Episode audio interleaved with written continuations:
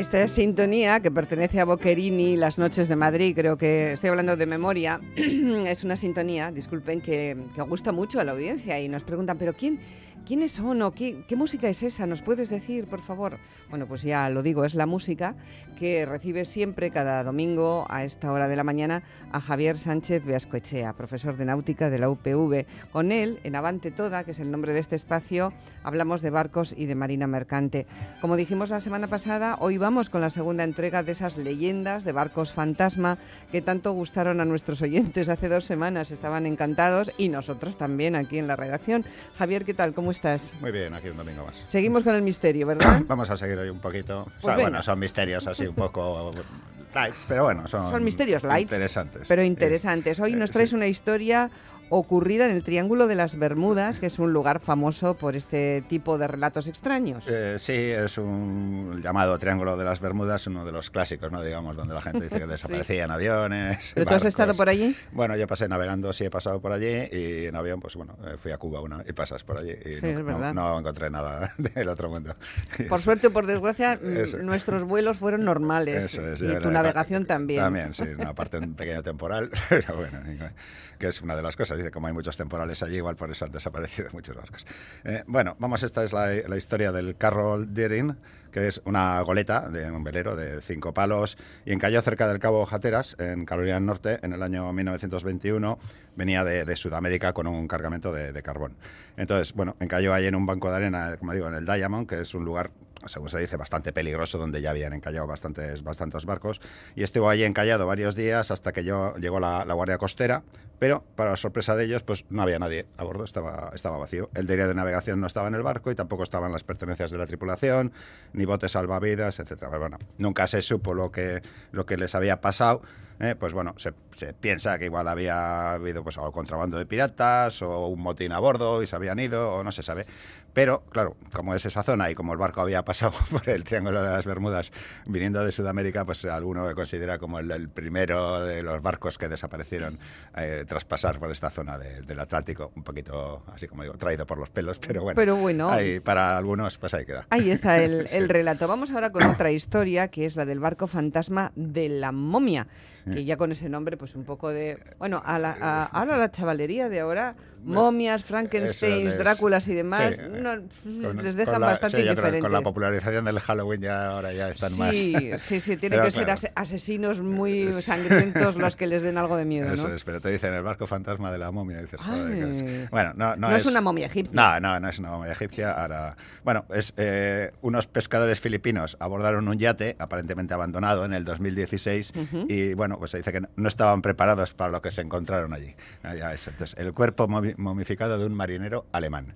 Eh, bueno, eh, se llamaba Manfred Fritz Bajorak, llevaba unos 20 años navegando alrededor del mundo en su, en su velero y lo habían visto por última vez, parece ser en el 2009, aunque un amigo suyo dice que en 2015 había tenido alguna, eh, por Facebook, había tenido algún contacto con él o sí, ya teníamos Facebook entonces. Hoy cumple 20 años Facebook. qué que lo sepas, qué mayores somos, ¿verdad? Esto te da la medida del tiempo. bueno, pues aquí no había evidencia de ningún crimen, entonces, pues un año parecía suficiente para que el aire cálido y el, salado pues hubiese momificado el cuerpo. Pero cuando le hicieron la autopsia, pues resultó que, al parecer solo llevaba muerto una semana. Y, entonces, claro, se pues había momificado en una y se había modificado. Entonces, pues bueno, ahí está un poco el, misterio, de, del que le había pasado a este, a este hombre o al cuerpo, no lo sabemos. Es raro, mm, bueno, pero todas estas historias lo son, son especiales por su rareza. Hay otra más eh, que más que, por cierto, de un barco fantasma, es de un barco superviviente, habría que decir. Al tsunami que tuvo lugar en Japón en 2011, ¿recuerdan las imágenes? Son de esas que las tenemos grabadas a fuego en la cabeza, ¿no? bueno, fue un tsunami impresionante, Las imágenes que hay que se ve cómo entran las olas hasta los ciudades, se lleva, bueno, se llevaba todo. Bueno, pues, pues de uno de los barcos que, que se llevó se llamaba el río, el río Un Maru, ¿eh? era un pesquero, estaba ahí eh, atracado en, en la prefectura de Aomori Y bueno, pues la, el tsunami, la ola que llegó, lo arrastró y se lo llevó para, para el océano. Y entonces, pues bueno, lo habían dado por, por Desaparecido. desaparecido. Pero apareció. Eh, pero sí, un año después, casualmente, apareció en Alaska, en Estados Unidos. Y encima estaba intacto. O sea, el barco había ido ¿En él serio? solo, había ido durante un año navegando por todo el Pacífico eh, y había llegado, o sea, que esto igual quiere decir que tampoco hace falta que vayamos marinos. bueno, eso sí, claro, el barco llegó donde él quería, no donde... No, Pero bueno, bueno, donde él quiso, Una sí. cosa curiosa que durante un año entero estuvo navegando por el Pacífico y Nadie llegó, se y lo llegó- encontró. Y llegó tal cual había salido. Impresionante, sí, que sí, fue es lejos. una cosa curiosa. Muy Curiosa. Ahora hay dos historias más eh, antiguas relacionadas con los océanos congelados del norte y del sur del globo terráqueo. Eso sí, dos historias que pasaron en, el, en la Antártida y cerca de Antártida en el Ártico. Bueno, la primera de ellas es de un el barco fantasma, Jenny, que se llama así. Bueno, está al parecer el- en 1840, son historia, esta es una historia antigua, eh, un barco, el Hope, el Esperanza, encontró a la goleta Jenny completamente congelada en el hielo del pasaje de- del Drake, que es eh, entre la Patagonia y la Antártida. Bueno, es ese- parte que queda allí. Eh, y entonces, pues bueno, estaba la tripulación estaban a bordo, pero todos estaban muertos, todo estaba congelado todo el barco. Entonces el capitán también estaba congelado en su escritorio eh, y en la última entrada que había escrito era el 4 de mayo de 1823, o sea, unos cuantos años antes de que lo encontraran, sin comida durante 71 días, soy el único que queda con vida. Y así lo encontraron pues 17 años después, todos Mira, muertos, otra- congelados y ahí se quedó. Otra historia para José Antonio Bayona, para... Sí, sí, a verlo. Bueno, esto es, no sé lo que pasaría. Pero bueno, es una cosa así es- antigua y encontraron un barco fantasma, pues estaba ahí con toda la tripulación congelada y, Increíble. y años llevaban ahí. Sí, sí. Vamos a acabar con otra historia curiosa. Bueno, las personas congeladas. Ahora mismo estaba pensando en las que eh, pues bordean las rutas de los 8000 Sí. que mueren en altura y, y están allí. ahí el cuerpo casi ahí, pues, ahí, se sí, quedan tal cual. En las Sí. nieves eternas, ¿no? Eso. Otra historia curiosa para terminar, esta vez en el Ártico. Sí, este es de- del paso del noroeste, en aguas de- del Canadá. Eh, bueno, es un barco, el, Resolute, eh, un barco de la Royal Navy británica, eh, eh, fue abandonado en 1854 tras quedar atrapado en el hielo en esa zona de Viscount Melville Sound, en Canadá, o sea, la zona del paso del noroeste. Entonces, bueno, este barco iba, estaba en una expedición de búsqueda para descubrir el destino de la expedición de John Franklin, eh, que era un explorador británico que había, se había perdido en esa zona intentando buscar un, un paso del paso del noroeste. Entonces, la expedición de John Franklin, que por cierto igual la gente que la conoce, eh, eh, está se perdió sin dejar ningún rastro y lo hizo en los barcos eran el Erebus y el Terror, en, inglés sí, sí, Terror, sí. en castellano Terror. Y precisamente con este nombre de terror o de terror hay una serie de Netflix que habrá- mucha gente igual la ha visto, que es de misterio y de miedo, que está basado en, esta expedición y que desapareció, ¿no? Entonces, bueno, la serie tiene unos toques ya un poco más de fantásticos y de fantasías y es una serie bastante interesante. Entonces, pues bueno, eh, estos, como digo, iban intentando buscar el paso del noroeste. ¿eh? Claro, todos los barcos que iban de Europa a la costa oeste de Estados Unidos pues tenían que dar toda la vuelta hasta Sudamérica, al Cabo de Hornos y volver. Entonces, claro, el buscar en aquellos tiempos, encontrar un paso, ah, no existía el canal de Panamá, pues era, era muy importante. Entonces, tras muchas expediciones, al final fue Amundsen el que logró atravesar este paso en una expedición que duró tres años ¿eh? y terminó en 1906. Pues bueno, si volvemos otra vez al Resolute, ¿eh? pues de- de- después de que estaba intentando buscar la expedición de Franklin, Sí. después de ser abandonado, ¿eh? estuvo a la deriva unas 1.200 millas y lo encontró un barco americano.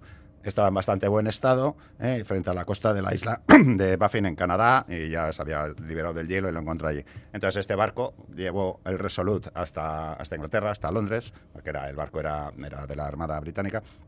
Y bueno, y aquí lo curioso también está que la reina Victoria, con la, con la madera de roble del barco, pues hizo construir dos escritorios, unos escritorios muy bonitos. ¿eh? Uno está en Buckingham Palace Sí. y el otro se lo regaló al presidente de Estados Unidos ¿eh? y es el que está en el despacho Oval. Mucha gente recordará la foto de Kennedy con su hijo Debajo. pequeño. Pues Sí. ese, ese escritorio es la madera del Resolute de, de roble y ha tenido dos pequeños cambios a lo largo de la historia y ahí sigue en, en el despacho Oval de la Casa Fíjate, te Blanca. iba a preguntar qué es lo que pasa cuando un barco se encuentra un barco abandonado en el mar. Sí. ¿De quién es ese barco? Pues depende de las circunstancias, pues puede considerarse como un rescate de un objeto abandonado y, y- y Te lo pasa- quedas. te lo puedes quedar o, o- En el o- caso del Resolute no ha sido o- así. o eres merecedor de un, de un rescate, o sea, de una, De una recompensa una por el- recompensa. por el encuentro. Bueno, sí, hay varias. eh, bueno, ya las- creo que está ya legislado este tema. Es muy bonito esta, esta historia, es muy, es muy eh, interesante. eh, sí, hila bastantes cosas diferentes y bueno, y acaba pues eso en un escritorio en la Casa Blanca que todo el mundo conoce. Y otro en Buckingham Palace, sí, efectivamente. Bueno, em, voy a recordar a todos nuestros oyentes que estarán escuchando con atención nuestro programa, que este, este espacio eh, es de, además de su gusto, ¿no? Eh, por lo que nos escriben. Y les voy a decir 688-840-840, que es nuestro WhatsApp, curiosidades, historias, eh, preguntas, cualquier cosa va a ser bien recibida. Por, por cierto, que una persona nos dice que creía que el Triángulo de las Bermudas es más famoso por las calmas que por las tormentas y que por eso lo llaman el Mar de los Sargazos. Los sargazos son por los, por los... Sí, el Mar de los Sargazos yo creo que está en la parte central del Atlántico. No, Creo que no está directamente lo que es el Triángulo de las Bermudas. y bueno, hay tormentas porque es una zona que hay muchos huracanes.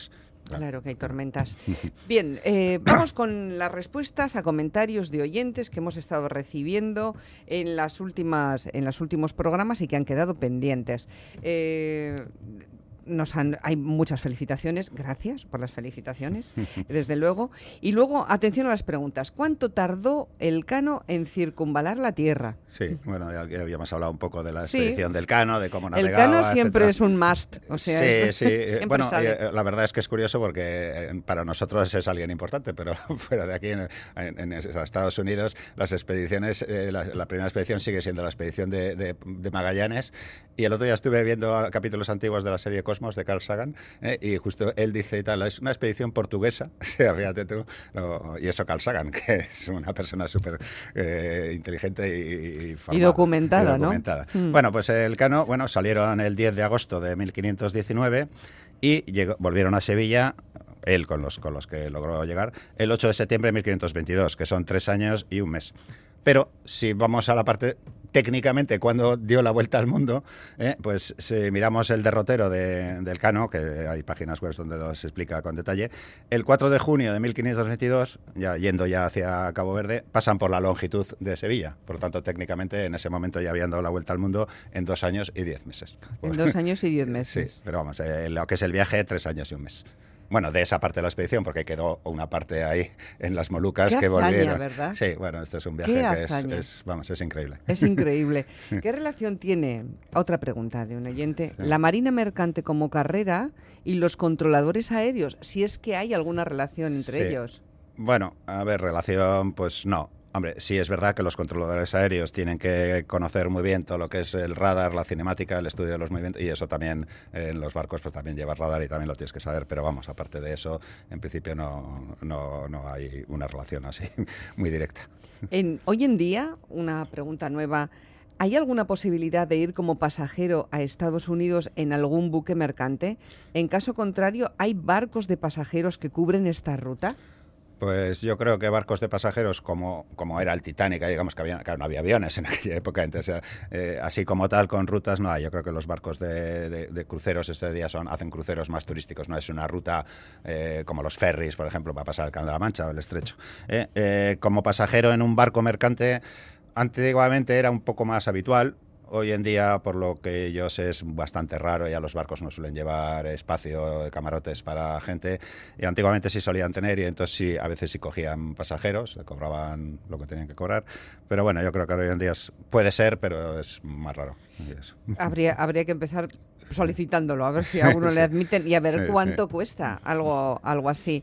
Eh, nos preguntan por la Escuela de Prácticos de Algorta. Sí, como hablamos un poco de la formación de los marinos, hablé un poco de la historia de las escuelas de náutica y ya comenté. Entonces, claro, en aquellos años ya dije que hubo una proliferación en el siglo XVIII y XIX de, escuelas de náutica, digamos, donde se formaba a los que luego se iban a examinar a la escuela oficial, no sé qué. Pero bueno, estas escuelas luego fueron, fueron desapareciendo, ya te digo, y no eran escuelas de náutica como la escuela de náutica de Bilbao, que era la escuela oficial donde se hacían los exámenes. títulos? No, ellos preparaban a la gente, hasta donde yo sé, preparaban a la gente para que se presentara a los, cuando el título lo emitía el ministerio.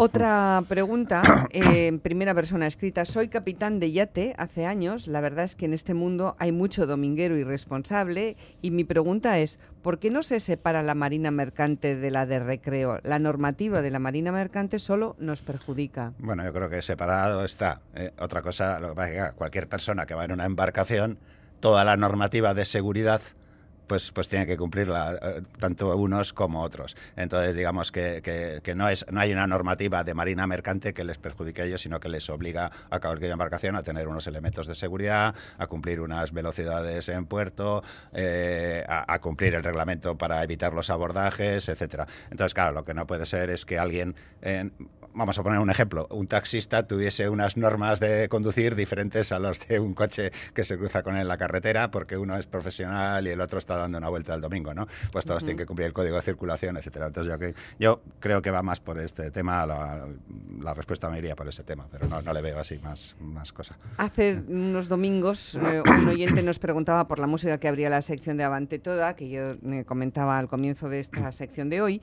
eh, la música nocturna de Madrid de Boccherini, y nos cuenta que entró en YouTube para buscarla y comprendió entonces el porqué de la elección, porque apareció con escenas de la película Master and Commander. ¿Te gustó la película? Me encantó, es una película es muy, una película preciosa, ¿verdad? Está muy bien hecha y está muy bien. Le gusta a todo el mundo y a todo el mundo de la mar le encanta esa película. Sí, es una buena película. Dice, entonces pensé que tal vez el nombre de la sección bien pudiera ser perfectamente a todo trapo. Sí, a toda vela, comenta. O a pues toda sí, vela. sí.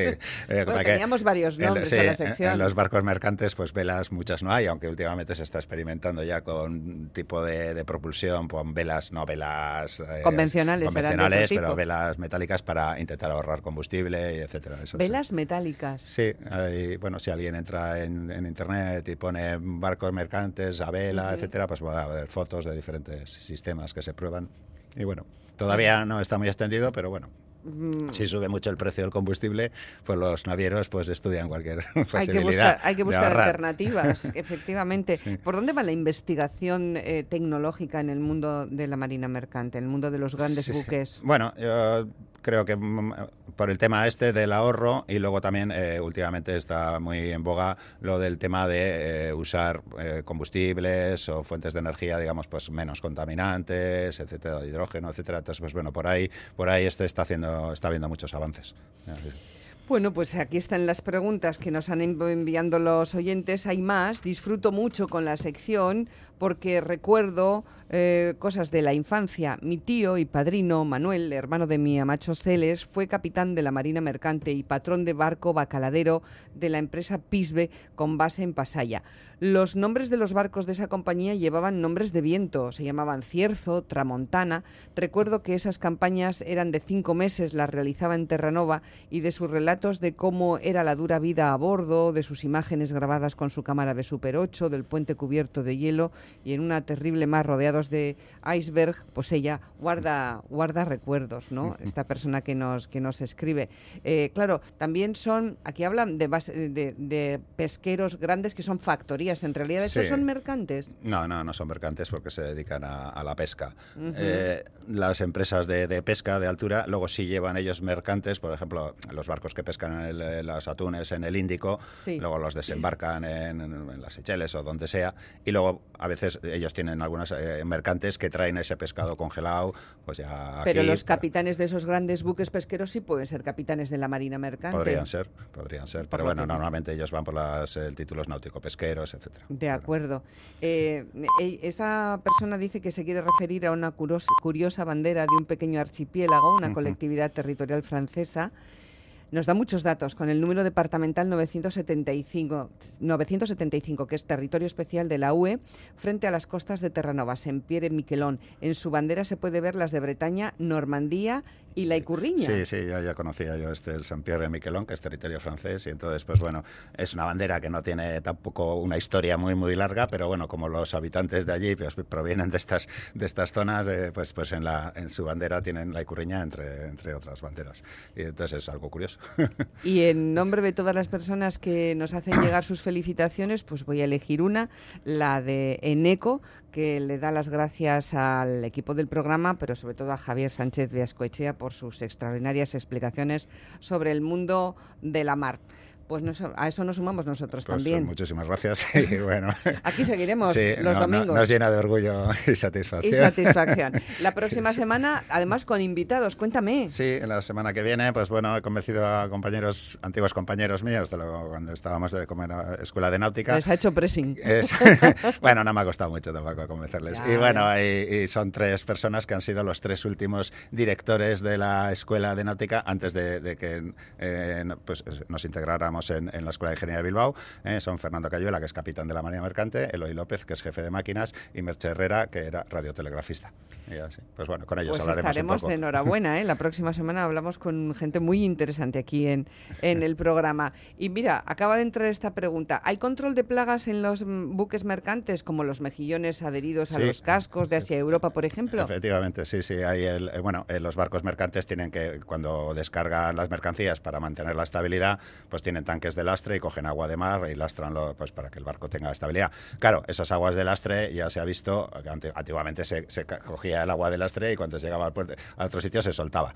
Y claro, ya se ha visto que eso ha traído pues, bueno, muchas especies invasoras, etcétera, y hoy en día hay una legislación y entonces eso hay, una normativa y hay que hacer un tratamiento de aguas de lastre para que no, para que no pase esto. Para que no ocurra.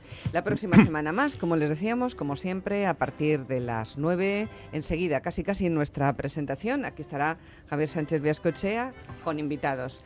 Mucha suerte y buena semana. Muy bien, gracias. Hasta luego, Agur.